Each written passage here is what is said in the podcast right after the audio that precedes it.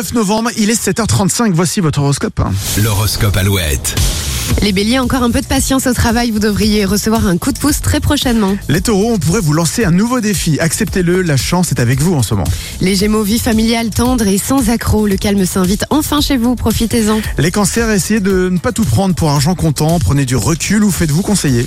Très belle journée pour vous les lions, une belle avancée ou une petite victoire sont à l'ordre du jour. Les vierges, célibataires ou en couple, vous allez devoir faire quelques compromis ce soir ou demain.